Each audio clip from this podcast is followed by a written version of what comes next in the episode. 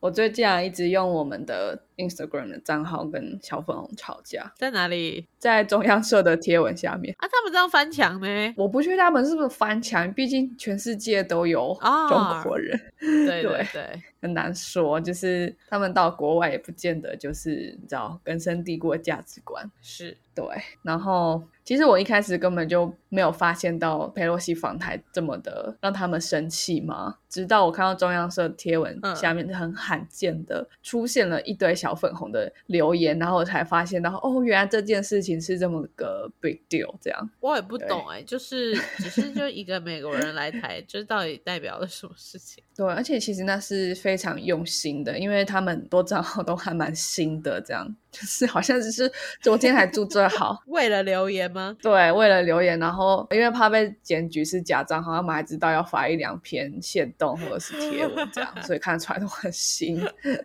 就只有两个朋友或者什么之类的这样，因为可能可能平常是不会用，没有，是另外那个朋友也在那个战场里。有可能，有可能。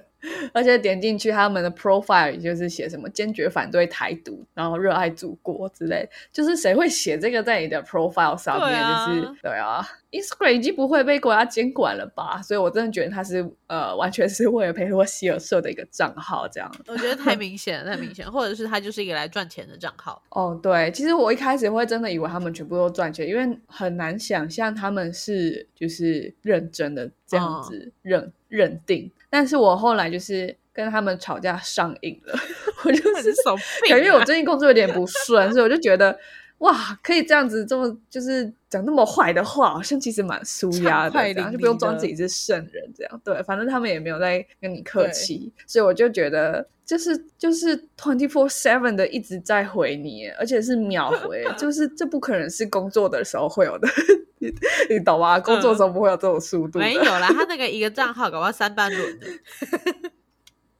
我我我蛮确定他们不是在上班时间回，嗯，除非他们上班时间是跟我们错开啦，不然我觉得大家也都是辛辛苦苦下班之后、嗯 在这边无聊聊的吵架，然后就觉得 OK 好，他们是真的非常的深信祖国所宣导的一切，这样、这真的是宗教信仰 是无。常的，真是不可思议，没错，真的超恐怖的。好，那在进入我们今天的重点之前，我们先进一下片头曲。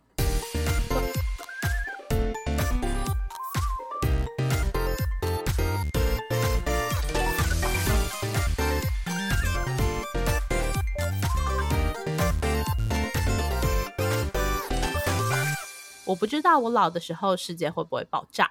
但我知道再不说出来，我就要爆炸了。我是 Alex，我是 Shan。好的好，那我最后再分享，就是刚刚那那个小聊天，我最后嗯分享一个，就是刚刚 Alex 听了也觉得很有梗的回复。如果大家有兴趣的话，可以去看一下，就是最近最近我们 IG 到底在哪里跟别人吵架，应该会觉得很好笑。好，因为我觉得，嗯，可能会全世界所有平台可能到处都有小粉红。那我猜想，就是用 Instagram 的人年纪都偏小，原因是他们吵架的 pattern 是非常直觉的。比如说他看到很生气，他就会说我是你大爷，或者什么中国是你爹这样。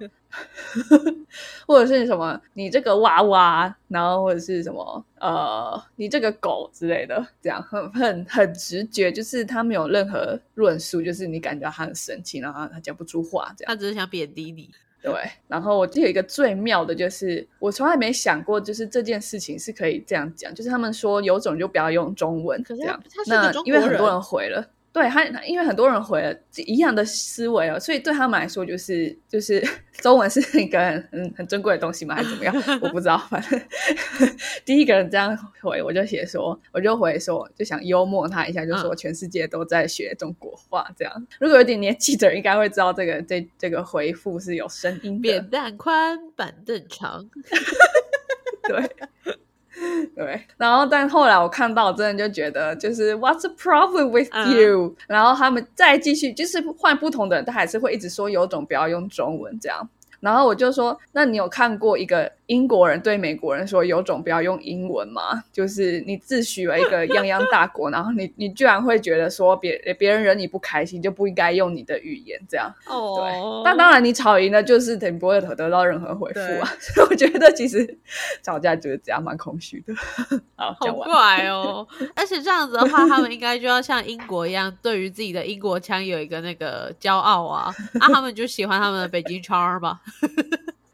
对啊，怎么会说有种不要用中文？就是我完全不觉得这有点让人生气还是什么？他想要激发什么情绪嘛？我不知道。这样以吵架来说，他既不狠，然后也不破破别人房吗？也没有，都没有这样，只会让我觉得啊，中国人真的很奇怪，完全没有一个点。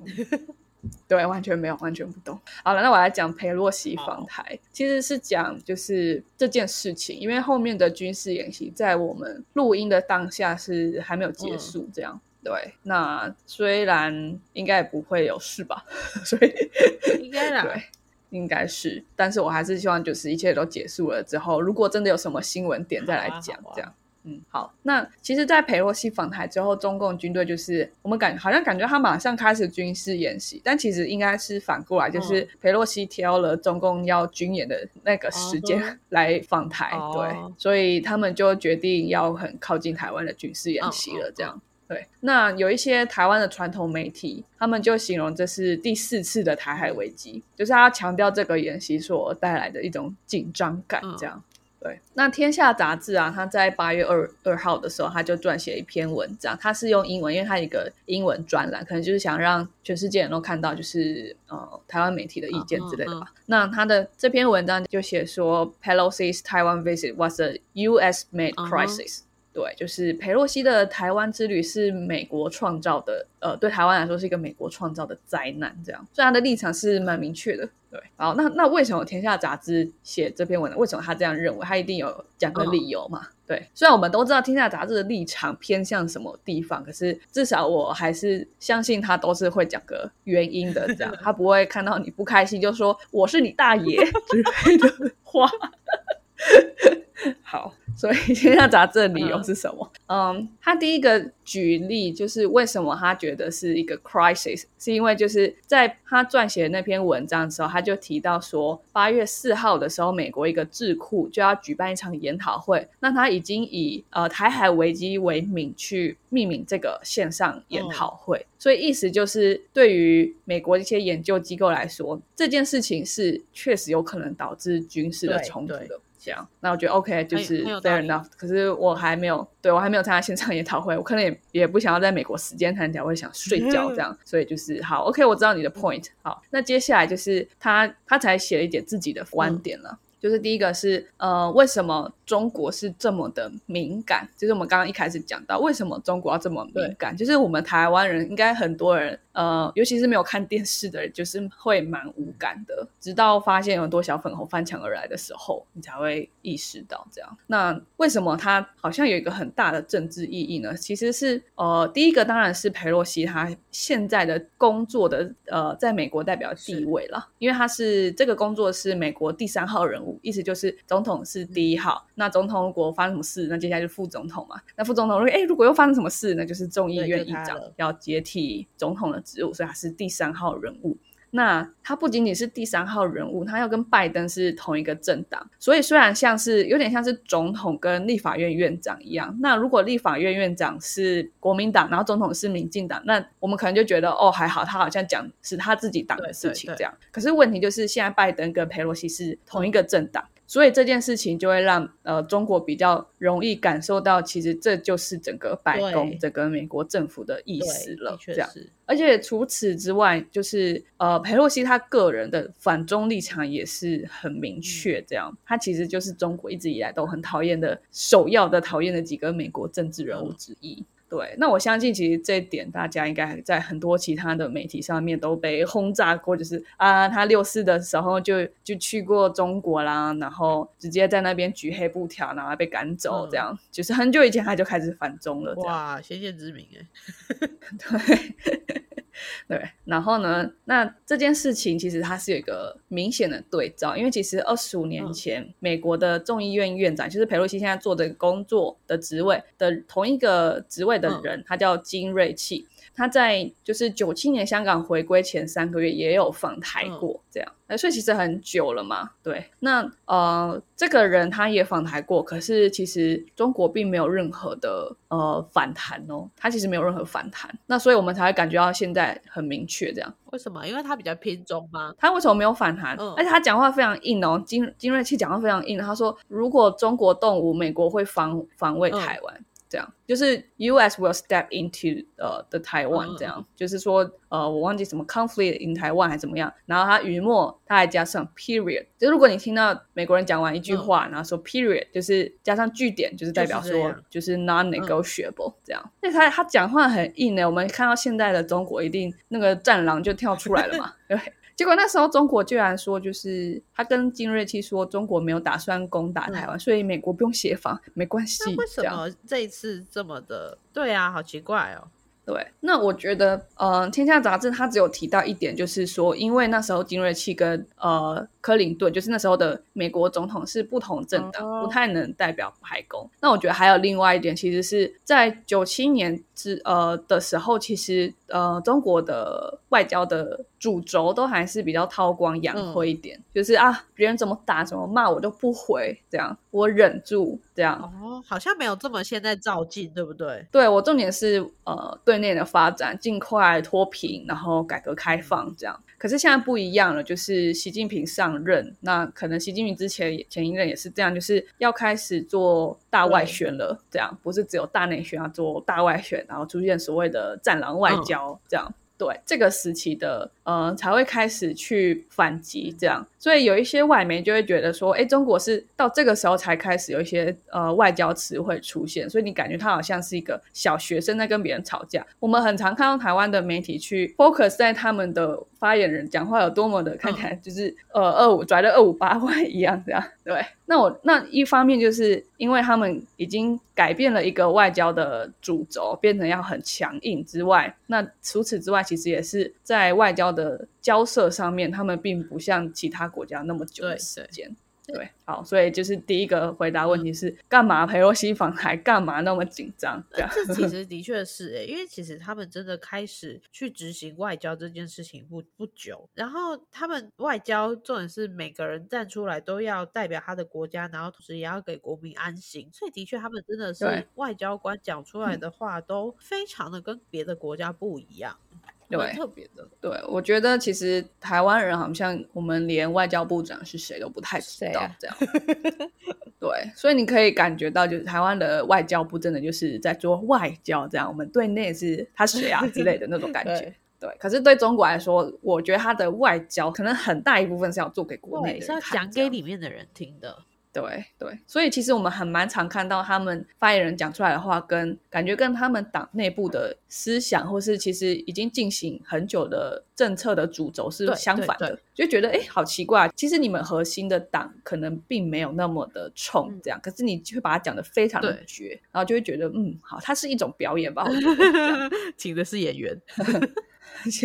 被外交耽误的 演员，那这一点就是，反正他第一个至少告诉我们说，为什么他这么紧张嘛，然后跟以前的历史的情况、时空背景有什么不同。然后这篇文章的另外一个点就是，反过来说，其实美国对中国也是在这几年越来越明显，就是越来越明显的告诉中国说，我是我是挺台湾的这样。因为美国一开始他不就是跟中华民国断交，然后跟中国建。交吗？然后开始一连串暧昧不明的东西。对对，因为那时候美国是他们对中国的理解是非常的浅的，而且那时候是呃苏联解体啊，什么一堆独裁国家、威权国家都解体，然后进入市场经济，所以那时候美国就觉得，哎，中国应该也会循这个同样的路径。对，结果他发现没有的时候，他开始发现中国其实呃经济起飞了，但是并不会就改变他的政治的体制，所以到这几年，比如说十年前，我们之前有一集有讲过，就是美国的。亚太战略，那他就开始要重返亚太了，所以他这几年拜登上任以来，就是一直对台湾的战略地位有更清楚的表态，也是讲的很很清楚，就是我们不会让台湾发生战争，我们会保护台湾。这样以前是不会这样讲，以前就是说我们不会不卖军备给台湾之类这种话。对，接下来的这这篇文章另外一部分就是在讲说，反过来看，其实美国对中国关系，它这几年一直持续的采印，就是它更明显的表态说，它怎么看待台湾的战略地位这样。对，因为其实美国一开始跟中华民国断交，然后又跟中共建交的时候，他就是说我承认只有一个中国，但是呃没有说是谁这样。我当然觉得，所以我跟你建交嘛，可是我还是要保护台湾，就是一种很模棱两可的做法。因为他一方面想要用台湾去制衡中国，另一方面又觉得说中国会像其他共产国家一样，当他的经济变好了，政府就会垮台，或者是反过来政府垮台，经济变好之类的。那结果就是，哎，中国经济一直变好啊，就是十呃十四万万人都脱贫了嘛。结果它还是一个独裁体制。那这个时候，美国才开始意识到说，哎，中国是不仅实力崛起，而且，嗯，其实它没有造成任何的任何的对它的政治体制没有造成任何的变化。对，所以他们开才开始在十年前，呃，奥巴马提出了一个重返亚太的战略。那这个什么重返亚太，我们在前面一集有有去讨论过，这样。好，其实我觉得还蛮特别的是，就是因为的确很多个国家在经济起飞后，真的就往民主靠拢了。真的是为什么中国没有啊？这真的还蛮特别。嗯呃，应该说什么？就是经济起飞之后就往民主靠拢了。其实那个时候，我觉得它它蛮像是一种。呃，如果你如果你没有做任何的调整的话，它会很像是一种自然而然的结果。所以中国确实是用了他的做法，把他的独裁体制仍然维系住。那因为他成功了，所以呃，其他国家人才会发现，其实民主它并不是所谓是有办法，对它不是所谓社会演进的必然，它其实是一个选择，它不是自然的事情，你是必须要去选择的。那那为什么中国做的这么厉害，可以一直维系共产党的一个呃独裁的做法？那当然很大一部分是因为它还是让你经济变得自由化。那那为什么他会这么做？是因为他知道那些当当年苏联解体的很大一个失败点，是因为他并没有给人民一些经济上的自由。哦，对，这是的确，因为中共这边就是政治上他是没有给，但是经济上是有部分。对，所以他其实做了一个创新啊，必须这么说。他这个他这是踩在 前人的脚步上，踩在呃巨人的肩膀上面，这样苏联是真的很巨大的巨人，这样，所以他有他有一个很好的前车之鉴，然后。必须说，其实中国的学习能力是很好的啦，所以他们就把这些制度都改了。他也不管不 care 说哦，这样好像就不是共产或什么之类，反正他只要集权就好。对。所以我们才会意识到说，哎，其实自由的市场并不代表就会有自由的社会，就是因为他做了这件事情成功了，而且很很 firm，我们才会发现说，哎，其实民主是蛮脆弱的东西。你就算经济是自由的，你的社会、你的民主可能还是会倒退。那后来就是我们发现，哎，其实美国也出现美民主倒退。我记得之前好像有集也有讲过，就是呃，民主倒退的意思是什么？这样。好，嗯，但我忘记是哪一集了。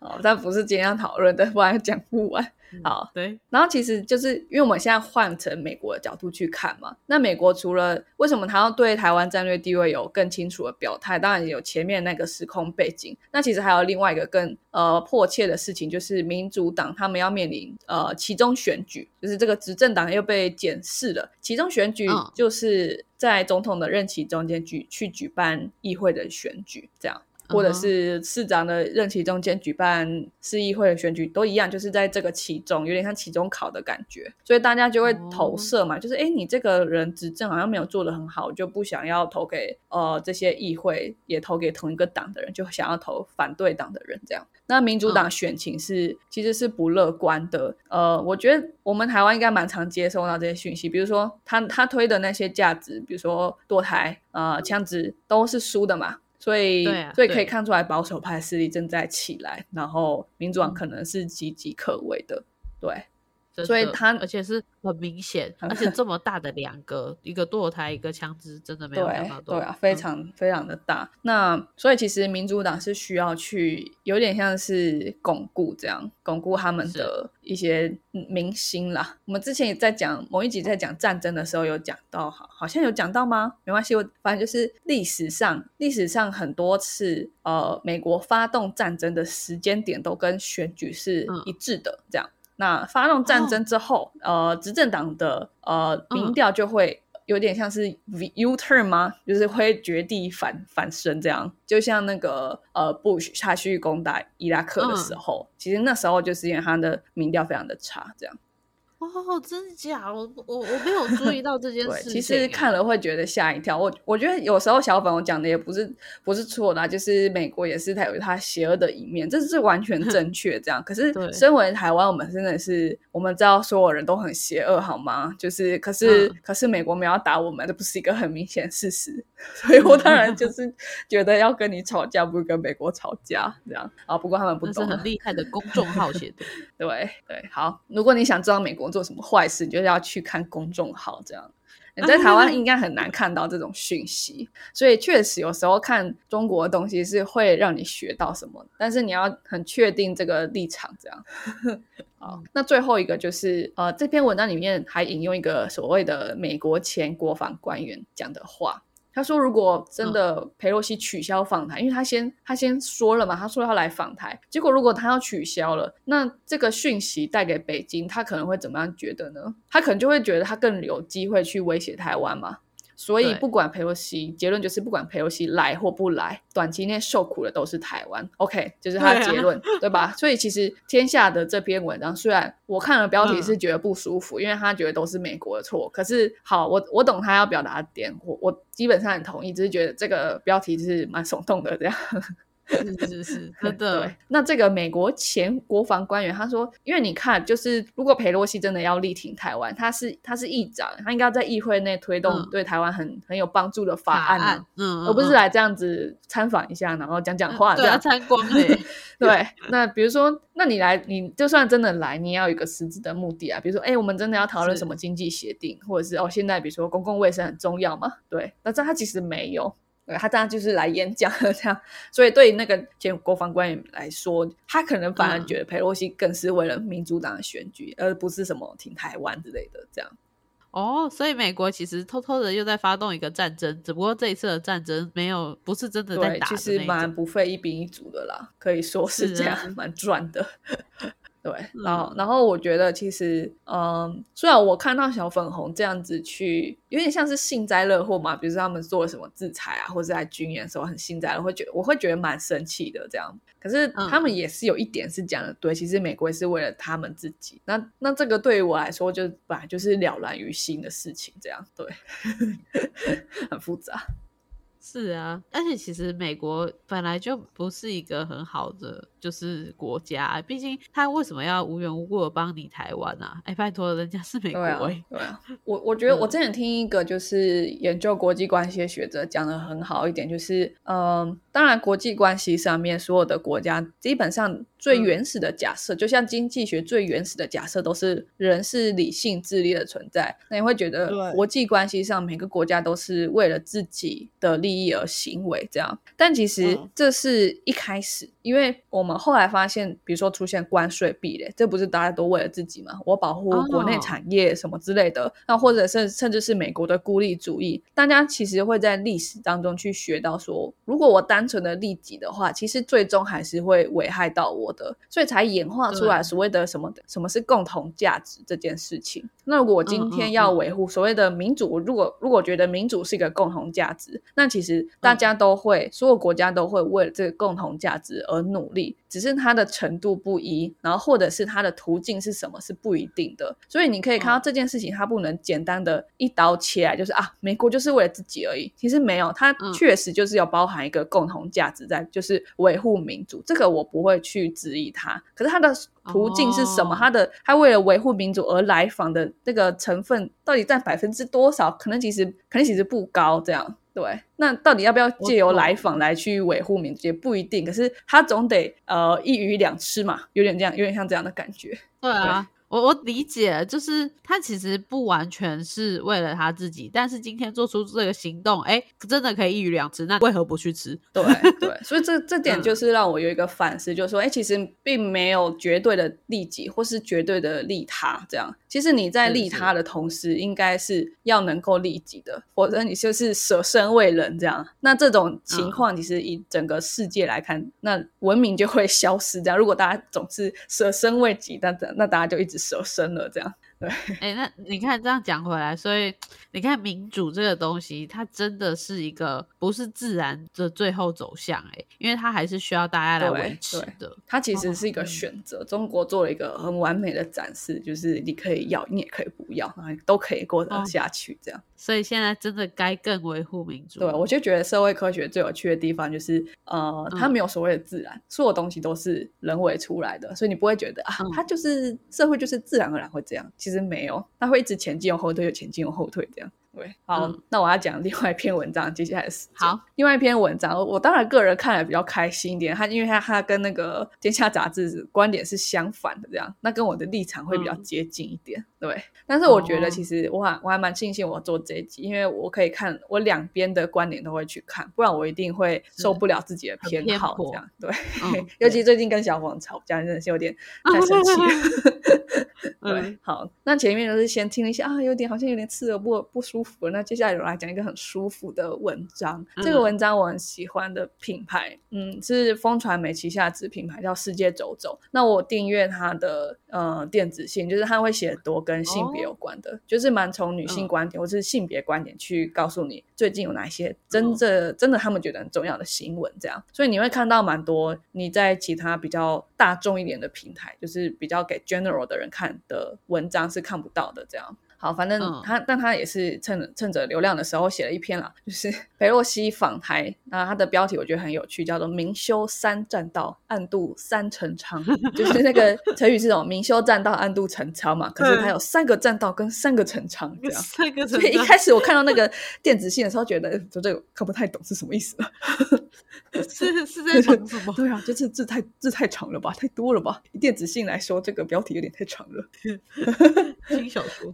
要说好，那我觉得很有趣的是，它里面的分析是从佩洛西的角度出发，因为他佩洛西在访台前，他其实有在就是 Washington Post 上面去投诉说为什么我要访台这样。那我先讲我我大概总结摘要一下佩洛西的这篇文章，然后再去讲说呃世界走走这篇评论是怎么去看待佩洛西的投诉，还有他到底在台湾做了什么事情，他怎么分析这样。OK，好，我觉得佩洛西其实也蛮会演讲的。他的文章我觉得蛮好的。如果想要学怎么慷慨激昂的讲话，美国的 政治家是我真的觉得是因为他们政治很很赚钱，然后也不会太声名狼藉嘛之类的，所以其实它是一个很很需要学习的产业。我把它当成一个产业来看，这样我也觉得美国人的演讲真的比台湾的好很多。台湾真的就是不 泼黑水，然后 厚不厚，丢不丢，然后差不多就这样。我觉得美国的演讲真的有时候听是会激励人心。对我跟你说，其实美国把一套政治的做法发展的很好，叫做精英政治，这样。哦，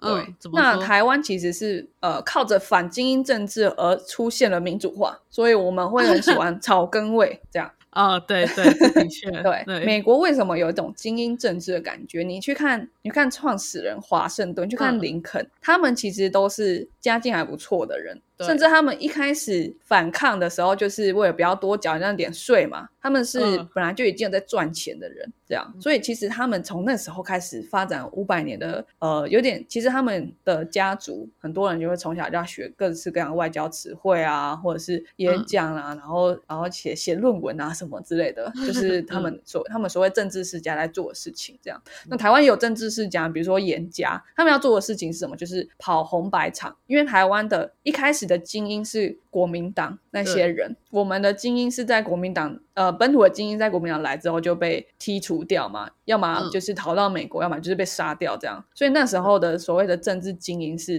比如说连家什么之类的。那我们是为了反对他们的存在，所以我们重点就是那个草根味要非常的浓厚，这样，所以不会有那种很结构写的很好的，然后很 好像关怀世界，然后一个有一个大同理想那种那种文章出现，这样。对，但是不过这个有点扯远了，裴洛西到底讲什么呢？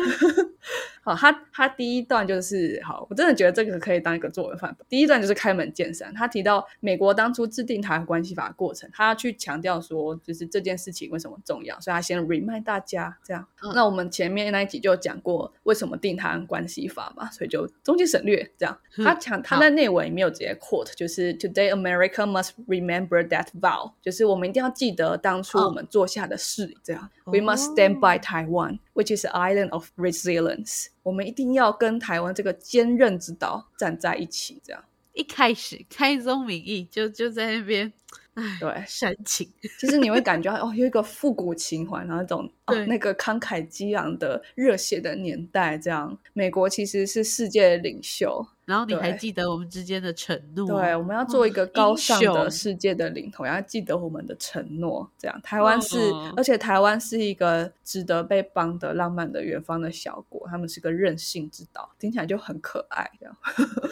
我不知道，我我觉得听起来很可爱。好，那他也他也提到，我其实我其实很很看重这一点。那他也提到，就是台湾是 Freedom House 认证最自由的地方之一。这样，那我翻译地方，但其实它里面只有写说。的 the freest 这样，所以它没有提到国家或政府这样，所以我就用地方去翻译，没有一个单位量。对，所以第二点他就是有再强调一次，就是中国对台湾军事准备一直在提升，那美国相信中国即将要武力统一台湾，所以他会带领国会代表团来访台湾，目的是要表达美国的立场。但是呢，第三段他就说，这次的访问不代表美国会对一中原则、台湾关系法有六六项保证有任何的立场变化。好，你可以感觉到，所以他的辞令是非常小心。的这样，他而且他感觉一直就是在边缘游走，他像是一个开着 S 型的车，就是好像要出去那边了，好像又没有，哎，好像要出去这边了，好像又没有。不好意思，我那个画面都想象的有点十八禁这样，真的是，哦哦，在开车哎，这居然是出来了。对，有时候我觉得外交很迷人，就是你可以做这种很暧昧到不行的事情。没错，台湾晕爆了，可是你其实没有进来啊。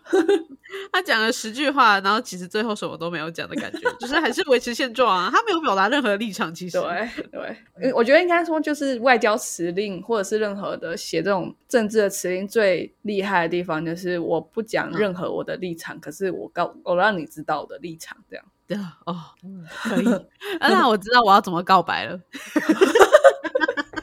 好，我去看一下他他那篇到底在写什么，然后就把那些词汇改成“你情我爱”这样子。那我们开班授课好了，向政治家学习把妹技巧，这样。对啊，不要再学 sales 了，真的，sales 真的没有那么强。嗯，对，真的相较之下，何若曦强多了。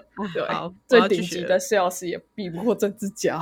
对台湾 PUA 的展开，晕 了晕了。好，那我要再讲一下他最后第三段，他还要讲什么事情？这样，他说他前面说他不会有任何立场的改变嘛，但是他的重点是什么？他的来访的重点是什么？他提到说我要去拜访新加坡、马来西亚、南韩跟日本，重点是维系经济关系，还有双边的安全 （mutual security）。那这个就是所谓的这这篇文章唯一要 highlight 的地方。这样，mutual 所以哎，为什么是新加坡、南韩、马来西亚、日本？这样就是我们知道没有被邀请。那个人可能就是造成了威胁的那个人嘛，所以我们要跟这些人确保 双边的安全。应该是印尼吧，对吧？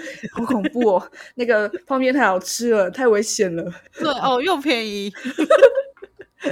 好，但是其实他后面就直接点破，他他说，美国对台湾支持不再只是为了两边的共同利益，就是不单单只是为了两边共同利益，更是为了那些受到共产党压迫的人。最后呢，他就回忆啊，然后表达自己对于天安门事件，就是全部都点名了天安门事件、香港反送反送中、新疆在教育营的认知，还有他的谴责。这样对，那最重要的就是他还有另外一个可以 highlight 说 highlight 的一句话，就是世界正在面临民主与专制的抉择。这个就是拜登政府在今年的企划，外交企划，这样民主或专制选一个，这样。哦，对，民主跟专制的框架就是拜登政府现在在做的外交主题。那这个就来到世界走走这个文章的分析，他提出来，其实这句话这这篇投书里面很重要的一句话就是，你要呃，他们的主轴是叫别人选边站了啦，这样。那其实拜登政府在上任以来，就是极力的去劝导世界各国去选民主嘛，你要不要民主啊？要民主啊？这样，但其实效果并不是很好。这样，你刚刚那段话很像那个台北市会骑着脚踏车的外国人，说要不要性交啊？要不要？要人吗好多人。对，那虽然说欧洲啊，就是他们在俄乌战争里面去守住了所谓的民主跟专制这个框架嘛，但其实后来有一个美洲高峰会，是很多其他美洲国家都去抵制参加，他们并不想要在这个民主 or 专制去选边站这样。所以其实来到台湾之后，台湾人这么开心，然后你又蛮明显就是剑指中国，那就是 OK，又选了民主，民主加一分这样，就是要完美这个主轴。对 对，那其实他参访行程有个地方，我觉得还蛮意外的，因为他是一个很重要的官员嘛，对不对？可是他去参观景美人权园区，以以园区来说，可能大家会觉得说啊，故宫博物馆这种很一级的园区这样，所以他为什么参加景美人权园区？大家有空可以去。我去了之后，真的觉得头皮很发麻，很阴。我稍微有点敏感体，就是那个地方是，嗯，绿岛还好，绿岛是关政治犯，但仍然有人会在里面老死或病死。可是景美人权园区是刑求政治犯的地方，所以有人会在那边被刑求到死。对，所以我真的就会，我真的感觉到那个灵压，这样就不是开玩笑。是我去参观的时候，我觉得很不舒服，我没办法看完所有的告示牌。我是一个极爱读完所有告示牌的人，我没办法这样。那那边太痛苦了，就是那边的情绪。那他去参观这个地方，哦而且他是里面还有谁跟他一起参观？是陈菊。陈局就是呃，集美人权园区里面有个军事法呃军法法庭。那那当时民进党很重要的明星都在那边，在美丽岛事件之后被审判，这样。所以陈局就是他跟他讲那个台湾人受迫害的历程，然后还有香港的林荣基，然后刚从中国被放回来的李明哲，他都去见了他们，这样。那边像是一个告状的小团体。对，这个就是爆踩中国的红线，这样。嗯，对，是告状小团体啊，踩到爆。对，所以真的就跟他投诉一样啊，他一一点名，然后全部都见了一面，这样。对啊，是啊。那这就是他的所谓的明修栈道了。那另外一个就是哦，所以是三条是这边嘛，是吧？呃，对对，就是这三个人哦。不是啊，不是不是这三个人啊，不是这三个，是三个主题，三个很明确的目的，因为他来访，他参观三个地方，这样。哦，原来如此。对我想说，他刚好见了三个人，难道是修这三个不是正道？不止不止三个人，不止三个人。哦，原来如此。那另外一个就是他到底暗度什么陈仓？那这个我觉得就比较偏他个人的分析，这样，因为是因为不是写出来的东西嘛，所以就是我觉得是他推论啊。但大家可以听听，我觉得也是蛮有趣的。这样，第一个就是安定晶片供应链，这样，因为美国最近通过了一个晶片法案，这个法案就是要鼓励美国本土的晶片生产。跟研究这样，虽然台积电在美国有厂房，应该会受到这个法案的补助，可是其实听起来好像还是会对台积电不太有利。这样，所以佩洛西访台，他其实有去见去见台积电的董事长，这样。不过这是一个非公开行程。对，毕竟台积电还是有厂房，然后中国也是很大的市场，所以不太能明显的讲什么这样。对对对。然后另外一个就是我们前面提的民主党他的选情告急，这样，这就是另外一个问题。那这个问题显现出为什么他会他会这样推论？好了。嗯，因为因为他觉得就是拜登的虽然内政好像一直输这样，比如说堕胎、枪支、气候变化，就是民主好像一直输，可是，在外交上面他就是相对来说做得很好。比如说在俄乌战争，就是维系了北约嘛。北约是军事同盟，所以这个要维系起来是蛮有成就的。这样，那在印太，他又建建那个美澳日印四国同盟。那我觉得就是，其实，在以前，美国要做这样的联盟是比较不容易，因为在前几年，中国是蛮强势的去进入澳洲。那当然不用讲日本，日本就是一直比较呃中间立场中间的国家。这样，对，那他建立了这个四国联盟，然后嗯。然后佩洛西他来到台湾，这是一个很呃，所有大报纸都会写在头条或是网站头条这件事情，所以其实对选民来说，就是哦，民主党其实外交做得很好呢，这样。对，传回去美国是会长这样，这我觉得完全可以理解，因为尤其你从以前美国他们一直有来以来有的做法就可以看出来，就是完全可以理解，这这应该真的就是这样。然后还有另外一个，就是他访台的行程，其实是他其实是想要接着他访乌克兰之后马上来访台。对，但是他确诊，所以就 没办法。对对对，有听说这件事情，因因为其实是跟之前要来的样子。对，可是他来台湾还是有提到，其实就是嗯，我们钦佩乌克兰总统和他人民捍卫乌克兰及世界的决心。透过台湾执行，我们有幸重申对民主的承诺。台湾以及全世界的民主政体的自由必须得到尊重。这样真的好会讲话哦。我觉得他们真的是。不愧是精英教育，就是那种感觉，很像以前在电视剧上面看到，他们一定会有自己的什么政治课、说话课。对，它就是一个很很重要的产业，这样我觉得。是，那你就会很认真准备考试、念书什么，练习全部都会，对吧？对。好，所以这一集就是讲佩洛西访台，第一个为什么中国那么大动作那么紧张，然后第二个就是他到底想要达成什么目的，然后当然还有最后有一个开放式结局，就是呃，你觉得他对台湾的影想短期、中长期来说，到底是好还是坏？你觉得像是像《天下杂志》那样说嘛？就是美国给台湾创造一个 crisis，还是怎么样？对，OK，啊，好，我我我自己我自己听完哈，因为我觉得。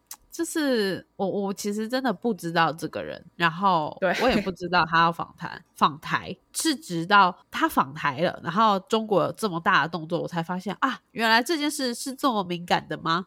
对，你不觉得现在好像很多越来越多事情都是这样？就是我们一开始觉得好像没有怎么，然后突然中国又来个大访大访台，哎，大访反台堂访。大反弹，为什么这么难讲？而且甚或只有那个，就是艺人吃意大利面，然后 po 微博就被说他是台独分子，是因为就是裴洛西他是意大利哦。很很好笑吗？难呢，太难。小粉红到底在干嘛？不懂。艺人真的是一个很 high risk 的产业，在工作，在中国高风险高报酬，哎，好可怜，就只是个意大利面。我不知道意大利面跟意大利 随时都会爆炸，对，好恐怖哦。好，不过我最后再分享，你既然讲到这个。就是后来在中国，就是出现一个很红的 hashtag，叫做佩洛西治好了中国十四亿人的精神内耗。因为其实，在在此之前，中国有很多内政的问题一直接连的爆出来，比如说烂尾楼，就是交了房贷，然后呃屋子一直七八年都没盖好，那你还是要一直交房贷，你还要租房子，这样那是烂尾楼的问题。还有。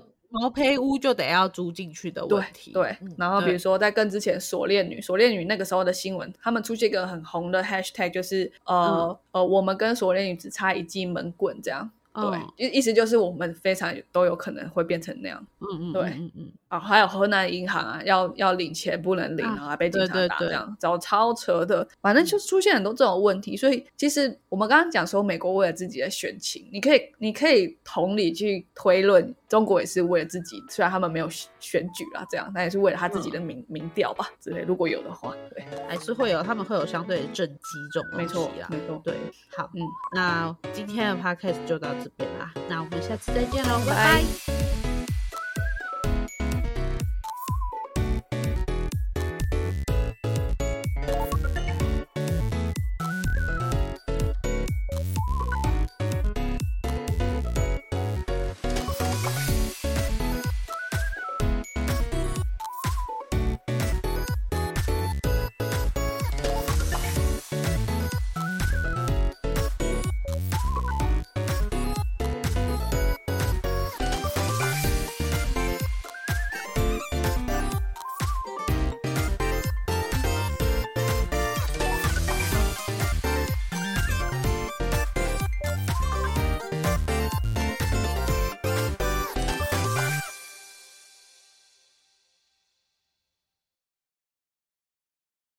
感谢收听到最后的你，现在立马按下关注并开启通知，也欢迎点击本集留言连结，让我们知道你的看法。如果你连这句话都听完了，是不是该关注我们啦？啊，如果你已经关注我们了，是不是该发了我们的 Instagram 啦？啊，那如果你已经发了我们的 Instagram，是不是该赞助我们啦？啊，如果已经赞助我们了，那我们谢谢你啦，拜拜。